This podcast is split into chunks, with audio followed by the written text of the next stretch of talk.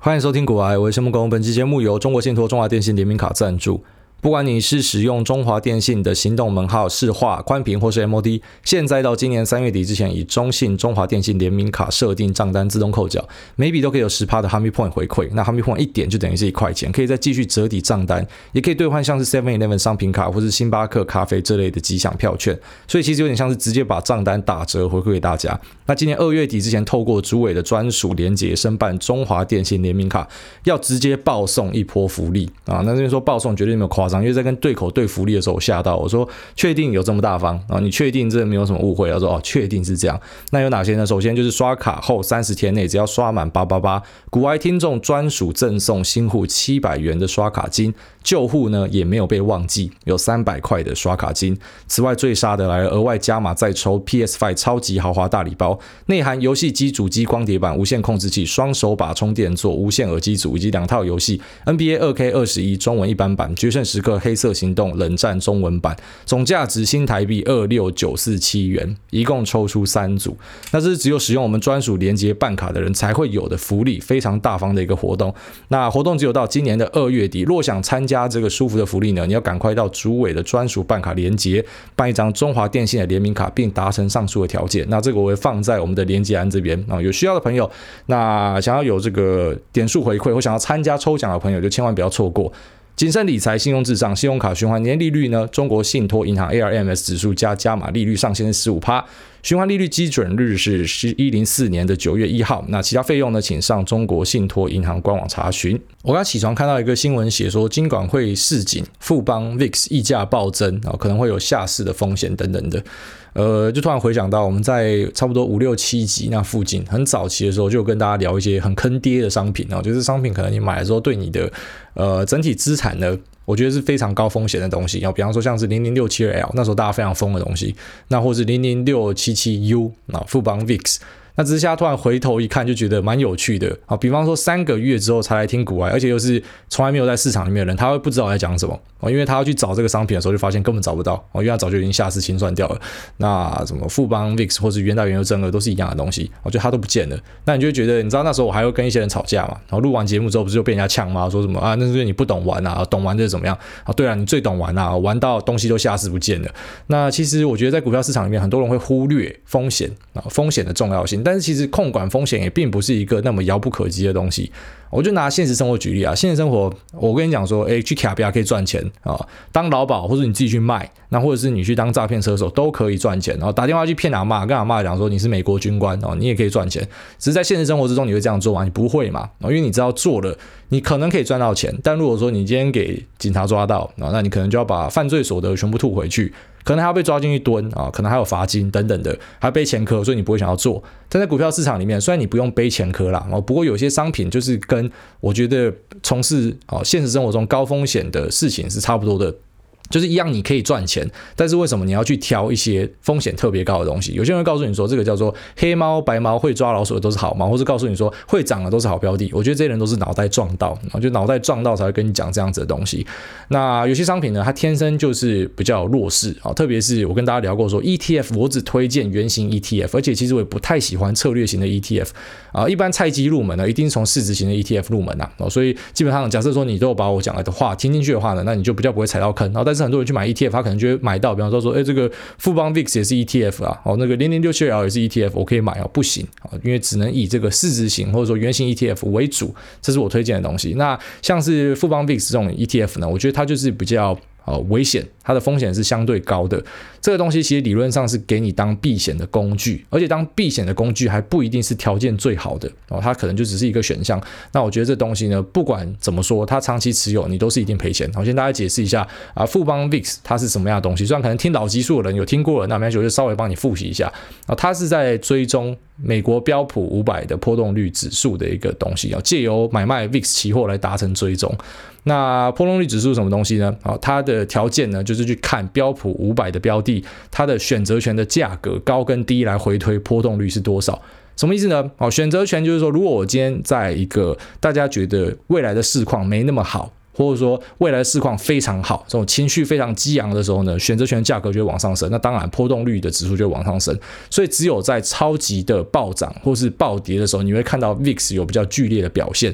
可在大多数的状况，就是说缓涨缓跌的时候呢，基本上 VIX 都是会持续的蒸发的，因为它的期货的特征就是正价差。那大家对于未来是比较有这种避险心情的，所以呢，因为正价差的关系，长期来说它就会持续的扣息。那于是这样的东西呢，就只有在大暴涨或是大暴跌，特别是以大暴跌的时候效果最好，它可以达到保护你部位的一个作用。但是呢，只有在比方说。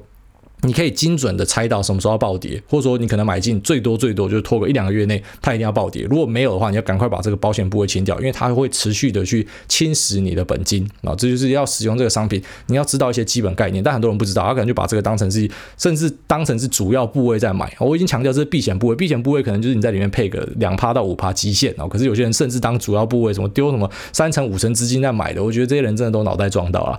那这样的商品呢，长期是注定会扣血的啊。它算一算，大概每年会蒸发的净值呢，大概在四五成左右哦，它会持续的扣血，所以你就想四五成是多可怕的事情呢？三年前假设你一千块丢这个东西，到两年前就变成五百，到一年前就变两百五，到现在变一百二十五，差不多是以这个速度在往下跌。你只有在比方说崩盘前，或者说崩盘正在进行中，赶快塞一点进去布险，这个东西才有可能会去对冲掉你现股部位的亏损，但是。呃，九成九的人哦用不到这个工具啊，大多数的人基本上你想要避险，你就是减码就对了。好，散户最好的避险就是减码，就这样而已。那如果说你是部位大到出不掉的，才有可能会去考虑使用一些避险杠杆的工具。那这样的商品呢，啊，因为非常不推荐大家去持有啦。那我觉得，呃，它应该也是下市下定的哦。虽然现在可能，比方说，假设下礼拜我们遇到一个标普五百的大跌。假设美股遇到一个大跌，你会看到它在飙涨一下，但是长期来看，三个月、六个月、九个月之后，它一定会下市，因为它一定会达成我们国内的 ETF 下市标准，也就是说它的净资产低于两千万，那或者是。它的市价低于两块，然后持续超过，本来三天之下，然后变三十天哦。那，诶，在这样的条件之下呢，它就下市。那我觉得它是下市下定的哦。在这边跟大家稍微复习一下这个时代的眼泪来告诉大家说，其实像这样的商品呢，真的是不建议大家去持有，特别是假设你买到在你部位很大的回头是岸呐，什么反向 ETF 啦、杠杆型 ETF 啦，或者说像这种波动型的 ETF 啊，基本上你你只要持有占你的部位超过什么五趴以上的，你一定不知道你自己在干嘛哦，你一定是在雷自己。好了，我们考古就到这边了。我也不是故意要，你知道，有点像是出来宣示说，你看当时跟我叫板的人，现在全部都输了啊，我好棒棒这样。因为你知道，那现在他们可能会告诉你说，没有，就短进短出啊，我早就已经都卖掉了。但是长期来看，这东西就是赔钱嘛。那其实这个东西也不像是我跟 GG 对做 NVIDIA 啊，大家知道我们在一月四号那时候，诶，在群组里面就突然间气氛来了，然后决定来对做一下，我买他也买嘛。那 GG 他买可能就会往反向跌嘛。那我买，我当然希望它涨啊，我觉得基本面很好啊。那好，这个东西其实。比方说三个月后开牌，谁输谁赢不知道哦，这真的不知道，因为一个公司的股价会怎么走，也不一定跟基本面百分之百贴齐哦。那这个东西真的很难说。但是像是我刚刚前面聊这些商品呢，基本上我就蛮有把握我会赢的啊，因为这有点像是进去赌场里面，不管你是赌什么黑杰克啊、百家乐啊，还是说什么诶其他赌场里面看到的好玩小游戏啊，它的共通点就是在里面呢，这个庄家的胜率一定都是比较高的。你可能偶尔会赢一点钱，所以赌场最主要的工作是什么？电影演给你看的嘛。那劳勃迪尼洛电影就演给你看嘛，那就是告诉你说，他最主要的工作呢，就是要把你留在赌场里面啊，因为只要留在赌场里面够久，你下的次数够多啊，你可能会有几次的极端值刚好给你赛道赚到钱这样。可是如果说你下的次数够多，你一定会赔钱，因为那个胜率根本就是算好的啊，差不多是这样子的状况。那我觉得有些商品呢，还是注定会让你赔钱。好，那我们就进入下一个话题，要跟大家聊一下半导体整体的市况。那我讲的这东西呢，大概我觉得蛮有信心，在未来的一到四季之间啊，我觉得是。假设说没有任何的改变的话啦，这个剧本应该是会发生。但是如果说诶有任何的改变，那我会尽量在节目里面跟大家更新哦。因为你要知道，其实很难做到你去预期未来怎么样，然后市场就照着这个步调去走，然后你就出来跟大家讲说，你看吧，我早就说了。我觉得在市场里面你不用去执着这样的东西，因为这个非常蠢的哦。你不要去做太多的没有意义的揣测。你可以去规划一个剧本，那剧本假设没有照你想象中的发生，你就随时去修正这个参数啊。因为我觉得修正参数并不是一个很可耻的东西，而且它是必然会发生的东西。所以大家其实与其去迷信先知哦，就那些感觉已经跟你讲好未来怎么样一定会发生，然后讲的言之凿凿，超级有超级有信心的哦，我觉得其实大家要多去追那些愿意修正自己说法的人哦，因为我觉得这种人呢才是可能比较有本事的人哦。这边不是当然不是讲我自己，要这样说，可能外面有很多一些呃分析的，有些人会讲说，哎，你看那个谁谁谁哈，很会讲总经的，只是看看他说法改变了，没有告诉你说法改变是非常正常的哦，因为就像是你在电脑里面要去跑分析，你要丢很多参数进去嘛，你丢参数进去，你才有办法跑出一个分析的结果。可是如果今天把某个参数给改掉，特别是那种重大参数给改掉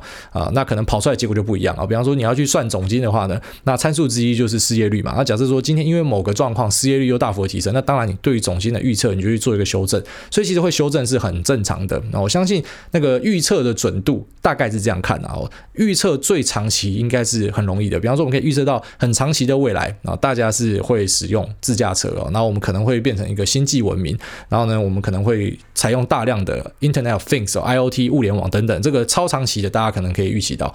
那中短期的，然后中短期的可能是排第二的哦，就是因为你已经用所有已知的讯息，你有办法知道说可能三个月到六个月之间的变化会怎么样，然后这可能是第二难的。那我觉得最难最难的差不多是中期哦，就比方说一年、两年、三年内的变化，因为这个变化真的太大了。可能因为选出来的总统他的一些决策，他的国策顾问告诉他该怎么做，或者说诶经济团队该怎么样去做一个呃是鸽派还是鹰派的取舍等等的，他可能都会对这些东西造成非常大的影响。不过我觉得目前。半导体，我看差不多一到四季内，好，应该是没有太大的问题。甚至说，如果它有杀便宜的话，我会想要啊进场啊，会想要这样进场去多捡一点。那如果你对半导体不够了解，其实也没关系，应该说。所有投资都这样啦，你不可能对一个公司到非常非常的了解，而且甚至有时候你非常非常了解不一定是一个好事哦。有时候非常非常了解反而是一个诅咒，因为你会完全不敢买也不敢卖哦，因为你会知道，比方说，诶，像之前哦一些缺货的公司的股票在大涨的时候，他自己知道说这个缺货会缓解啊，好可他就完全错过了这样的行情哦，类似这样的东西，因为你在业内，那你可能知道的东西比别人多，也不一定会对你造成完全的帮助哦。所以我觉得，其实最好的那个知识含量呢，是介于。你对这个东西是了解的，好但是你不用细到，比方说这个呃，它的里面的数据、资源什么，你都有办法背出来，没有没有必要到那样的程度。然后你只要知道，比方目前的大局是怎么样，它其实就可以在投资上面对你造成很大的帮助了。那如果说你要投资半导体，你没有办法知道说每家半导体公司它实际上的差别是什么，比方说我今天要你背出 NVIDIA 跟 AMD 的卡差别在哪，然后他们到底。这有有哪些关键上的不同啊？这个你背得出来，我觉得对你的投资不会造成很大的影响哦。反而你就要知道说，现在市场上大家比较喜欢谁的卡，那谁的卡市占持续上升哦。你知道这样的东西，其实就非常的足够了。那这是对于这种主动选股者啊，主动选股者你要知道这样的东西。那如果说没有办法办到主动选股的，那其实也 OK。比方说你看好整体半导体的呃表现，但是呢，你没有办法去从半导体的股票里面挑出你觉得 OK 的股票，你可以采用 ETF。那其实你本来有在投资这种全市场的 ETF。比方说像零零五零的，比方说像 VTIVO，或是像 QQQQM 哈，这你一定就有投资到很多半导体公司，它本来就包在里面的。只是你可以呃要求到更进一步。如果我要更进一步怎么办？我就是我要专门挑这些半导体公司投资，我可以怎么做呢？有两个选项，我在这边分享给大家。那首先呢，就是有一个公司叫做 VanEck，它有出一个 ETF 叫做 VanEck Vectors 半导体 ETF，那交易道是 SMH 哦，那它追踪了二十五档。二十五档半导体相关的公司，那我看了一下它的成分股，我觉得是 OK 的啊。比方说有大家很熟悉的台积电啊、NVIDIA、AMD，那 Intel、Qualcomm，那或者 ASML，那应用材料啊、德州仪器、博通等等的，那基本上就是很重要的一些半导体的公司，包含什么 IDM、Fabless 或者是 Foundry 啊，都有包在里面的。那什么叫 IDM？IDM 就是一条龙啦啊。那 Fabulous 呢，就是它自己没有厂可以生产，但它就只做设计的。那什么叫做 Foundry？像台积电就是哦，就专门在做生产的。所以，呃，目前的细晶圆半导体的产业呢，是大多数是以这个啊专业分工为主，有些人去做设计啊，有些人去做生产，好像台积电就专门在做生产的，差不多是这样的一个形式。那有另外一档 ETF 啊，我个人是觉得它的 cover 的范围更大，稍微好一点。不过这两档其实我去跑回测，我发现哎差距不大哦，可能。呃，现在要讲这档哦，就是 iShare 追费城半导体的啊，这个 ETF 呢，SOXX 它的费用稍微高一点啊，但是它是有 cover 到三十档，那其实整体来说绩效差不多了，所以其实你选一个，你就可以参与到整体的半导体的市场了。那费城半导体呃，这个指数是蛮重要的啊，它就是以前是由费城交易所编立的一个指数，之后来被纳斯达克给收购进去了，所以它现在算是纳斯达克辖下的。那费城半导体指数里面就有台积电啊，只是台积电的。这个权重占比不是很大，因为它的这个权重计算方式呢，是以在美国的 ADR 为主哦，就它没有算整个台积电市值，而是算说在美国上市 ADR 这个市值，所以在美国 ADR 好像是台积电的大概四分之一、五分之一左右而已啦，所以呃可能在里面占比就没有那么大，但是我觉得这个指数呢也算是很完整的去。呃，跟大家包到了整个半导体的啊里面所有相关的一些公司，所以其实如果说你对半导体的主动选股没有把握、没有信心，或者说做不到的话，你可以借由这个啊，就是说，假设你看好半导体业绩的话，你可以用这样去投资。那成分股哈，两个 ETF 包的东西都差不多啊，只是一个稍微包的多一点，那费用也稍微贵一点，但是其实整体表现是差不多的，所以这算是一个呃可以投资的管道了。我先跟大家讲说你有哪些工具，那再来就是跟大家聊一下台积电开出来这个法说会的一些相关资讯，为什么我会觉得哎算是验证了。我觉得半导体可能在接下来的表现会很好。那呃，当然长期我们不知道。如果说有修正的话，然后有一些可能，比方说政局的改变啊，或者说供应的改变、价格的变化，那可能会修正我们的判断的一些呃整体的结果哈。因为参数改变了。那在修正之前呢，哈，我目前还是持续看好。那先跟大家聊一下说为什么会有这样的状况。那首先是台积电在二零二零的 Q 四营收好是一百二十六点七亿美元。那年增十四 percent 啊，那毛利率呢是五十四 percent，前值是五十点二 percent，所以毛利率上增蛮多的。那这个营收也是很漂亮的啊。那税后净利呢，年增率也是二十三 percent，所以整体都是在一个成长的状况之下。可是最屌来了，最屌就是说它在一个。开出这么漂亮的成绩之后呢，他竟然告诉大家说，他要去上调这个年复合成长率啊，目前是预估会十趴到十五趴，一般是五到十趴。所以就是说，当今天开出这么漂亮的成绩，大家可能会想一件事，说会不会台积电已经来到一个很高的基期，然后在下一年可能就没有办法开出这么漂亮的成长率，就他竟然还把成长率往上调，所以是强上再强，差不多这样的状况。不过我还是得强调。啊，你看到台积电股价涨成这样是在涨什么？哦，当然就是多多少少已经正在反映这个东西了啊。所以你不要说看到现在，呃，比方说这个本益比是随便抓好，假设抓是三十的，然后你就觉得说，哎，它会在持续往上涨哦，不一定啊，因为可能在上涨的过程之中已经有在反映这件事情了。不过我相信，如果台积电今天遇到一个，比方说什么恐慌下杀或什么的，它只要有一个可以浮现它价值的机会，那它就是一个非常好的投资机会啊。只是说在相对高点，你还要持续进入的话呢，还是要分批哦，千万不要想说，哎，成绩很漂亮，所以 all 哦，因为你要想那。之前在涨什么？他之前就是在涨这样的东西哦，因为就是有人会先知道嘛，就是有先知嘛，或者说一些业界的人他可能就率先布局了等等的。那除了这个上调。啊，上调了预估的年复合成长率之外呢，他们也预计啊，这个高效能运算什么 HPC 啊，那汽车电子跟物联网还有智慧型手机的需求都会持续强劲的成长。那再来就是有扩增资本支出啊，资本支出是非常重要的哦。反正你要有投资，那才可以让大家看到你有梦想嘛。啊，你会持续的去扩产去投资，那这是一个非常好的事情。那资本支出在二零二零年的时候是一百七十二点四亿，在二零二一年的时候预估增加到两百五到两百八十亿美元啊，所以增加的幅度。非常惊人，我个人是觉得设备厂应该会吃好吃满哦。设备厂在台湾大概有十家，然后就十家相关的，不管是帮忙建厂的，或者说半导体设备的。那这个就大家去 Google 就找得到了。我讲就变成好像在爆牌一样，但是其实也不代表说他们每一个都会吃到台积电的呃有在增厂哦，就是他要去设厂的单哦，不一定要吃得到。而且相信一部分呢是因为有这个亚利桑那的呃认列的相关，因为在亚利桑那会开一个。五奈米的厂啊，所以这些资本支出的东西，你不一定可以抓到这个设备股有哪些啊。但是其实老样子就是，像大家很多去投资瓶盖股嘛，因为他觉得苹果很好，就买瓶盖股。但其实如果你觉得台积电很好，你不一定要投资设备厂，就买台积电就好了哈。这也是一个选择。那在大量的支付资本支出的提升之下呢，我觉得。因为公司高层一定不是笨蛋啊，他们一定是看到什么样的东西，他一定觉得说未来的业界是非常好的，然后这个需求呢是需要被满足的，所以呢他们才会做这样的扩产，所以等于算是验证了整体半导体在未来的啊至少，虽然他讲说这个年复合成长率可能抓二零二零到二零五年这么长啊，我们先不要看这么长，但至少到二零二三、二零二四没有问题吧？啊，那在这样的大前提之下呢，半导体业持续的成长，所以我个人觉得整个半导体相关的公司都还是可以持续的关注啊，因为这个需求是存在的。那台积电。其实一直以来都是一个风向球，因为刚刚跟大家聊到说，目前矽晶圆的产业已经变成专业分工了，所以其实呃像 Intel 这种 IDM 的，你就发现它后来表现没那么好嘛，大部分都是以这个呃 Fabless 无厂半导体的下单给 Foundry，像台积电、联电这种，然后去做一个生产。那诶，如果说台积电把数字开的这么高，复合成长开的这么高，是代表什么？代表说它晶圆代工的需求是很大的。那会下单给晶圆代工人是谁？好，比方说就像是 Apple，像是 AMD，像是 NVIDIA 啊这些，呃，他们自己本身是没有厂的，那它就是需要下单给诶、像是有有这个专业代工能力，可以做出先进晶片的公司。那如果说台积电有这样的一个上调呢，就代表说这些公司的业绩应该也会不错。所以这就是为什么台积电是一个半导体重要风向球的关系。你们来我这边下单下的越多，代表说，哎，我可以从这边看到你们的业绩应该都会不错。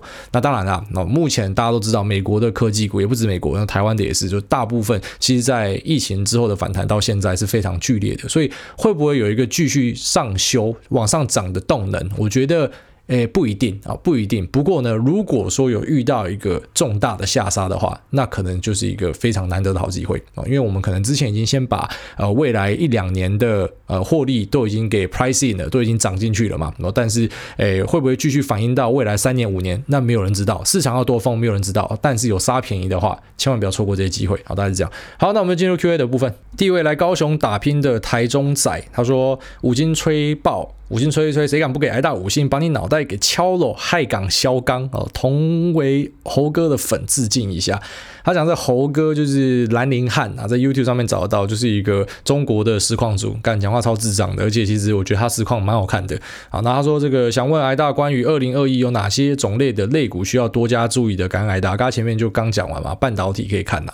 那因为半导体好嘛，所以消费性电子、车用电子都可以看呐。那那其实像我们之前也聊过中国内需股，虽然那时候聊完他就开大暴涨了，那诶涨了之后要不要追，就要好好想清楚了。然后因为其实股票就是这样子，一个好的投资啊。就是说，你不一定是要买一个真的很很好的公司，你在一个普遍平庸的公司买到一个很便宜的价格，那也算是一个好的投资。但是一个坏的投资呢，就算是一个非常好的公司，你买的很贵哦，那也可以称为是一个坏的投资啊。所以，诶，当这些股价假设都已经反应的很剧烈的时候，当然我们不可以摸头猜底嘛。不过你就分批投入，那尽量不要想去猜高跟猜低。那我个人觉得，像之前跟大家聊的这个中国内需相关的啊，有在中国里面做生意的这些台商呢，因为他们复苏的状况其实。算是很不错的哦，它会比欧美国家来得快。虽然讲这个很政治不正确，哎，你是不是就在捧中国啊？我绝对不在捧中国，只是因为他们的手段比较激进啊，他可以用比较激进的手段把大家锁在家里嘛。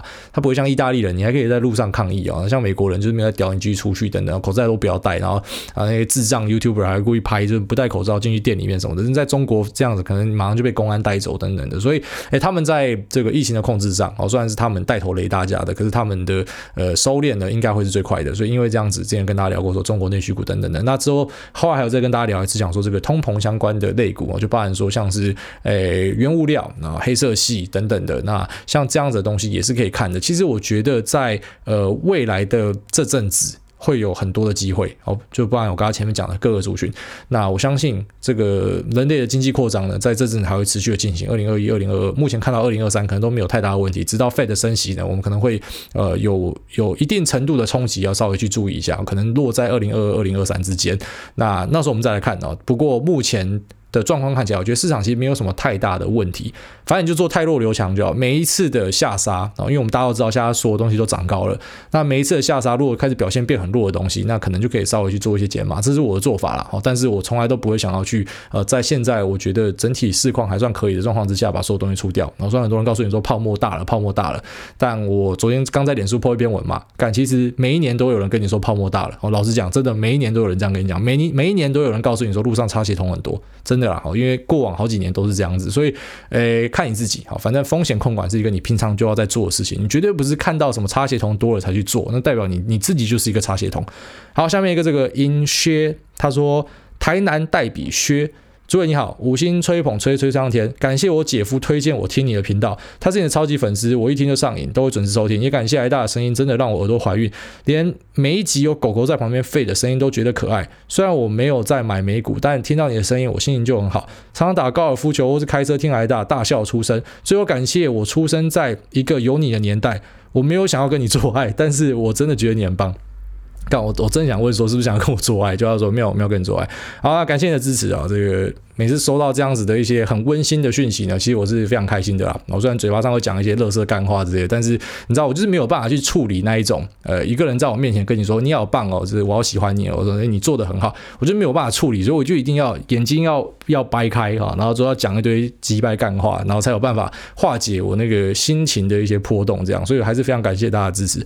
下面一位 Roland 一零零二说：“领口男神选我选我，五星吹号爆，吹号不要不要！感谢主委赞叹主委，朋友都笑我短线仔。目前美股配置三成 ARK，七成股票，持有的股票都是成长股或是尖牙股，场上还留一些资金，不想要一直来回抽插，但是也不知道什么时候要入场，想把剩下的钱分批买进 VTI，分散风险，并观察股市。如果场上个股操作不好，就会转 VTI；如果个股操作比 VTI 好，那就 VTI 转个股。想请教主委的投资心法跟建议。没有，你讲的这个就是我的心法，就我跟大家分享说，一般菜一笔八建议七三配嘛，哦，先以七成的被动投资去。开局，那因为主动投资老实讲真的比较困难，但是我不会否决你有可能成为一个很不错的主动投资人的机会啊！你搞不好就下个巴菲特啊，他妈谁知道啊？我知道有些人在市场上鼓吹被动投资，他就会告诉你说啊，不可能有人打赢大盘的啊！但我觉得那也太狭隘了啊！但有些做主动投资的说啊，投资 ETF 都是笨蛋啊，那也太狭隘了。反正我们这边就是老样子，好，小朋友才做选择，我们全都要。那你可以先用这样开局去试看看嘛。如果说你发现你的主动投资的部位就是打不赢大盘，然后这边打你不要看太狭隘，就是你不要什么每天都在比，每天比是没有意义的。啊，你可以用一季、那半年或者一年来看。那如果说长期来看呢，你主动选股的部位一直缩水啊，净资产一直往下降，你可能就要意会到说，你可能不太适合主动选股啊。那比方说，你就可以选择开始新的入金呢，就入到被动投资的部位。哦，假如说你是以资产增加为考量的话，但其实最近在群组发现很多人不一定是以资产增加为考量，而且他们其实生活也是过得这个很很很滋润、很舒服的。他们就喜欢投资啊，啊，投资也不一定会赚钱，但觉得好玩哦。那当然那是例外啦。所以，诶，还是建议你先用七三开局。那如果说你是真的要追求资产增加的话，你发现你主动投资打不赢大盘，那你当然就乖乖投资大盘就好，反正打不赢就加入它，哦，这么简单。下面的这个陶卡吉康说。iPad 二也可以听古癌，评价给四星以下都去红干，不爽听癌大就不要评价，刷什么存在感？没有啦，还是可以评价，还是可以给点指教，只是我不会屌你而已，就这样哦。就是我觉得，你知道，我最近也开始这样去建议一些人，因为开始啊，反正就算我不喜欢这样讲啦哦，你看我也不喜欢称大家是我的什么粉丝嘛，或者说什么帮大家取名字什么，你知道，有些人会帮你的听众取一个很奇怪的名字嘛，就是用用一个代称什么，我就很很不喜欢这样。那我也不喜欢称自己是什么网红啊、KOL 还是什么几百小的。不过现在其实有很多人会开开始问说。哎呀，你怎么样面对你的听众啊？怎么样面对批评？然后告诉你，其实就不要面对批评，就好，因为没有意义啊。如果你说你为了一些批评去改自己，反而会很麻烦呐。哦，你改了自己之后，可能本来喜欢你的，反而就不喜欢你了。所以我相信，就是你一个人出来，特别是你开始有曝光之后，你一定会吸到一些不喜欢你的人啊，因为这才代表说你成功打出同温层嘛。如果大家都喜欢你，代表你还在自己的圈子里面玩而已。那我觉得，哎，反正会被批评什么都很正常的。我不是不不给人家批评，只是我选择去把节目的时间留给哦真的支持是我的人。你想要问的问题，那我。就会来回答你的问题，那你没有要支持我的，我他妈浪费时间回答你问题干嘛？我大概是这样，所以不是说什么啊，你你评价给我不好的，我就是一定要骂你或什么，我只是不想花时间在你们身上而已。好，大概是这样。好，感谢这个朋友的支持。下面一位这个零零零零零九七。四七八一，他说五星吹捧癌大，发现最近十几集开头都没有。嗨，大家好，我是股癌谢孟恭。现在时间是哦，对，最近没有报时了，因为我觉得报时好像让节目变得更冗长，所以我就稍微缩短一下，就把这个报时给删掉。其实我在想说，那个欢迎收听股癌也想收掉，我就欢迎收听我的全网好这样过去就好。因为我发现刘宝杰的节目，你知道他一开始会很认真讲说他是刘宝杰这关键时刻，他现在就是刘宝杰啊，就是这样带过去。那我觉得可能要把节目做大，要要越来越多人。看你的节目的话，你就一定要这样子，这是一个必经的过程，所以可能未来我就会把那个开头变成说，哎，什么什么什么，然后就开始讲下去。好，下面为这个 MOPTT 专业粉丝说说个笑话，为什么只有老人会买 ARK 的 ETF？因为年轻人不讲 Wood 哦。好笑，好，下面一位这个 C H I O O Y E，他说五星吹捧挨大，请教泛通膨上涨原因。五星吹捧熊我熊，我最近才开始听股啊，一听就爱上。想请教挨大，最近两次提到二零二一泛通膨题材会上涨，能否再多说明挨大判断这个题材上涨的原因，以及你判断的主要因素？感谢，就很简单啊，因为现在外面已经降息降到零了，然后大量的 QE，一堆热钱跑到市场上会干嘛？当然就会推升各个资产的价格啊。那除了推升资产的价格之外，你看到美国的房地产，看到台湾的房地产，台湾房地产的串创新高了，然后就是。好，之前在那个房地合一税之后稍微停一下，但现在开始继续创新高，所以你发现各种资产都开始在往上涨，这其实就是一个通膨的现象啊。包含说，诶，原物料也跟着往上涨，因为钱多，好，所以什么东西的的资产价格都会往上升。但其实通膨并不是一个很可怕的事情，因为要对付通膨手段其实蛮多的哦。就是应该说，诶，央行呢，他们其实比较怕通缩，通缩是比较麻烦。那通膨呢，基本上我把钱收回去就解决了。那我觉得泛通膨题材上涨原因就很简单，因为钱多，所以把东西都往上堆，哦，价格运价也往上堆，货柜往上堆啊，原物料、铁矿砂等等。全部都往上堆，差不多是这样子。那因为价格往上堆的关系，报价也跟着往上涨，所以其实就是一个钱多，所以大暴涨的一个整体的观念，大概是这样。下面一位我是教徒，也是股癌粉 No Joy。他说推推美股 ETF QA，五星推爆从教徒变成股癌粉，每天开车通勤的必备良药。感谢股癌大分享很多浅显易懂的投资心得，也让我开始调整自己的投资部位。最近观察到两只 ETF，零零七五七统一 FANG Plus 以及零零六四六元大 SP 五百，都是癌大节目上有说看好的大型市值美股公司以及美股指数。想请教大买这类的 ETF，等于是追踪 FANG 加 Tesla 等美股吗？对于不懂玩美股的人，是否可以先试试看？另外，新闻一直说美股要泡沫化了，想请教癌大怎么看美股未来趋势呢？谢谢。美股就是长多，没有什么好说的啊。泡沫是短期的现象，遇到泡沫就是买进的机会啊。只是当然，泡沫的当下，比方说，假如我回听二三月节目，我还是会告诉你说，你要就是买一点嘛，买一点这样，因为你不知道低点在哪嘛。但是如果说，诶，在每次的下跌，然后去选择那种会滚雪球的大公司、大股票，或者说直接甚至买这种呃指数型的 ETF，我个人觉得胜率都是蛮高的啦。哦所以你不要去害怕什么。泡沫，我刚好在昨天有写一篇文章去写这样的东西。应该说，任何时候你都要做好啊，分散投资、分批投入这样的风险控管的事情啊。你不要说什么看到差协同才去做风险控管，那你就是差协同。那再来呢，就是呃，你说前面这两个台湾的 ETF，那是投资，一个是什么 SP 五百，一个是统一的 FANG Plus 嘛。我个人觉得，当然，如果你可以开美国的户头，你一定是开美国的户头，因为费用差太多了，费用真的差非常的多。你在台湾投资美国用这样的 ETF，一定是贵很多的。所以呃，当当然，如果说你你不知道怎么开美股，你要这样做也是可以啊。只是我要提醒你，费用很贵。那再来就是里面包的东西，呃，这两只应该都有包到，就是所谓的尖牙啦。那我知道这个统一这个，我看到它广告写说有包特斯拉啊，所以特斯拉也有包进去。那等于你讲的这些股票应该都有纳到。那如果有 SP 五百，一定就有特斯拉加尖牙，所以诶，它可能也是一个。确实，你在台湾可以参考的一个投资方法哦，但是我还是比较建议说，诶，投资成本是非常重要的，所以如果你可以开美国券商的话，用美国这边投资是更好的一个选择哦，应该是这样。好，下面这个 A A B B B X C 说粉红操盘手，五星吹吹吹要爆，选我选我，诸位声音真的太好听了，所以诸位听众很多女生不意外，听着听着觉得学习股票是一个有趣的事情，想请教诸位，只是看新闻和。看报告研究股票吗？还是会从技术面来看股票要进出的时间点呢？美股跟台股的操作心法是不太一样？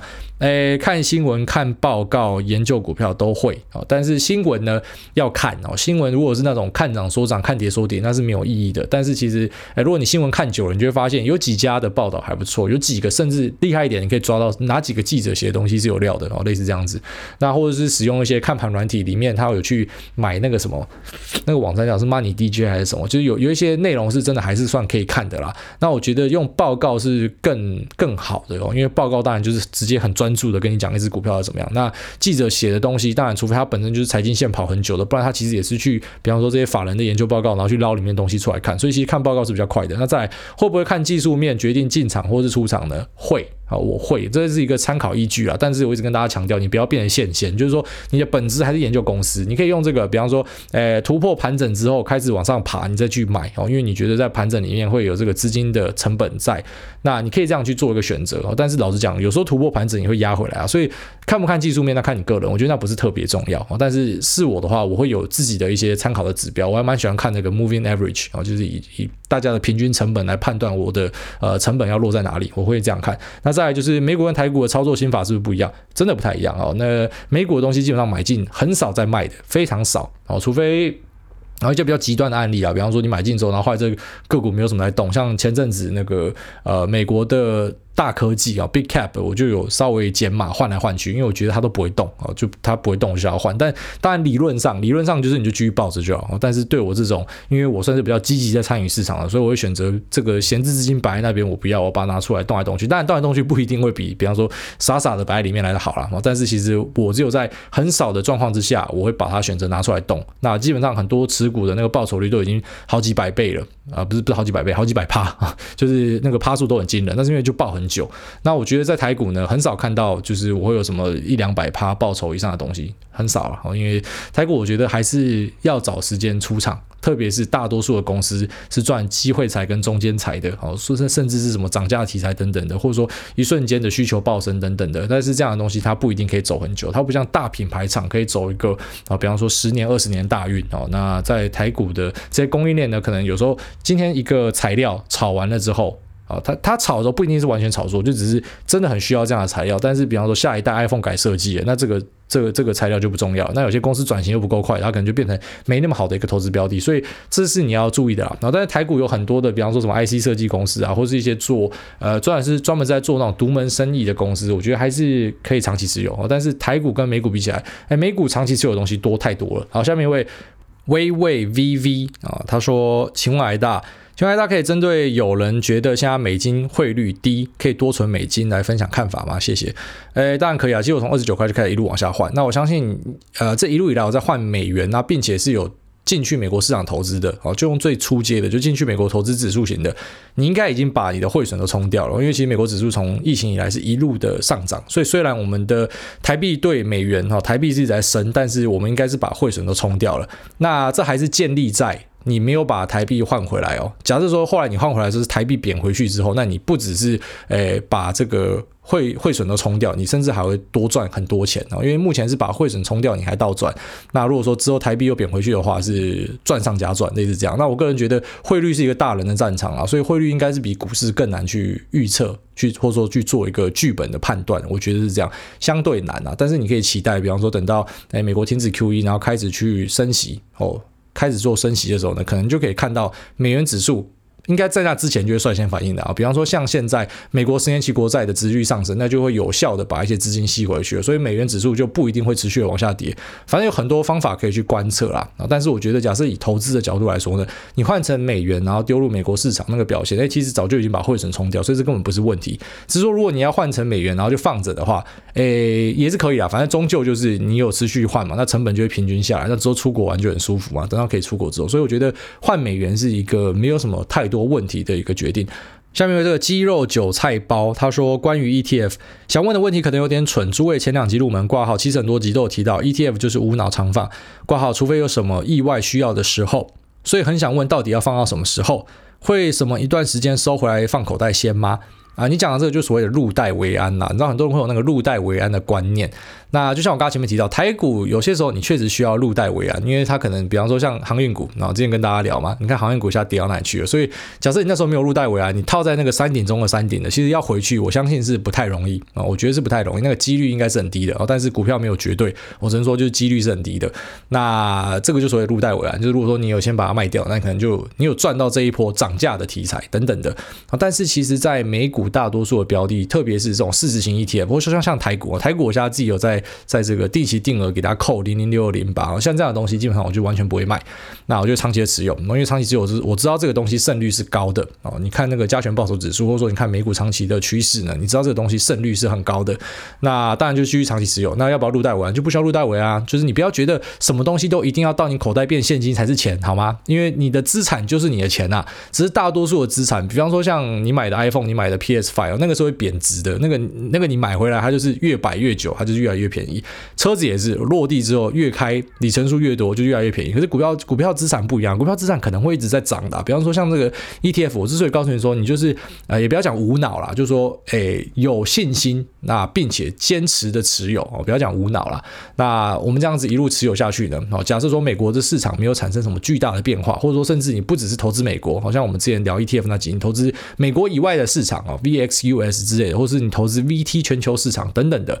那如果说人类的文明持续前行的话，你就要相信这样的东西会持续成长。那成长到什么时候你要杀猪工，那就看你自己啊。你小孩子跟你讲说念哈佛的时候，你就可以把它呃手上现金不够，你就把它卖出来。那如果说手上现金够，那你刚好卖，你就留着就好。因为股票资产不同于其他资产，是它要变现很容易啊。你卖掉呃这个交割两三天就拿到钱了。那你最多比方说美国都汇回来，汇回来再多呃保守一点算一个礼拜好了。那其实。对你来说，你要把这个钱取回来是一个很轻松的一个过程啊，特别是假设你有那种提款卡，你甚至可以马上直接领，那它就是你的资产，好，所以根本不用去考虑什么入袋为安，因为它一直在成长，那就等于你的资产持续成长，除非你真的需要用到这个钱，不然你根本不需要去卖出它啊。那你要卖出它，你随时这也不是什么纸上富贵啊，因为你就是有拿到钱啊，所以这个问题有点蠢，但是也没有到很蠢，因为确实很多人会有这样的一个纠结，所以他们纠结说啊，是不是一定要入袋为安，特别是那种做。那种超长期投资的，很多人也会去酸说那个是纸上富贵。拜托，那个不叫纸上富贵啊！像我们群主有一个那个特斯拉包赚几倍的哈，有一个很夸张的，大家都叫他干爹的嘛。那你会说这个叫纸上富贵嘛？所以他自己偶尔会调侃说是纸上富贵，但其实不是啊，他随时要卖，他他现在就可以卖他，就一堆钱啊，只要他不要卖，因为他可能会继续在往上涨嘛，对吧？所以你没有用到钱，其实那你就不用去。Cash out，你就不用去把钱领出来。这个资产你要想象成像我那一集讲的，它是一个动态浮动的。那并且呢，你要追求的是想办法让资产继续继续的往上翻啊，借由去投资一些可能会增值的东西啊，就减少去买一些消费品，减少去买车子。但是呃，你去投资股票，它会帮你翻资产的，那你干嘛要急着把它卖出去，对吧？好，下面为这个内湖。张晨光说：“想请问贵节目名称的由来。哎，大年轻可能不知道谁是张晨光。我目前退休，是家中的女儿推荐才开始收听节目。虽然对我来说话语的速度有点快，但谈论的时事诙谐有趣，对股市标的的见解也不错。因为没听几次，想请问为什么我节目叫股癌？这名字背后什么故事吗？最后不管赚赔，都祝各位在股市上有所收获。”好，这个先生，好，小姐，好，感谢你。那为什么叫股癌呢？其实就是很单纯啊，因为，诶，玩股票玩到好像得癌症一样哦。其实我是一个非常重度的股票患者，啊，不过当然我在操作上不会很，就是像像我讲到那个美股群一些人最近开始很疯嘛，每天都在炒短线，我不会到那样子哦，但是我会很喜欢看市场的涨涨跌跌，我看了我就觉得心情很好。然后我假日的时候，像今天就会是心情不好的时候，我每次假日都觉得很闷，因为假日没事情做。然后我我是闲不下来的，我一直想要找事做。虽然看起来很常在打电动嘛，但是我那荧幕有好几颗哦。这个打电动的时候旁边就在看盘，手机也在做别的事情。所以呃，我我很喜欢那个随时都有事情发生，就是我可以一直在看很多东西在发生，然后资产价格变化我就很喜欢。所以我觉得这有点像是癌症一样，如影随形啊，就像是得了股癌一样。但是这个说法也不是第一次有人说了，其实得了股癌这个说法好像在一些长辈他们很早就有这样讲，意思就是说那种。每天都要看盘的人呐，哦，但是我并不是那种你知道每天都要看盘，一定要短线进出的人。特别是我非常不鼓励大家做什么当冲以及极短线，非常不鼓励。好，但是我是用来形容说，因为我真的很很迷市场，大概是这样子。好，那我们这期节目先聊到这边啊，那就感谢大家的支持跟留言啊。那我们今天念到的是礼拜五跟礼拜四的留言，还有一堆礼拜四的没念到啊，那就请大家下次排队排到前面一点啊，那可能就会念到你的留言。先这样，拜。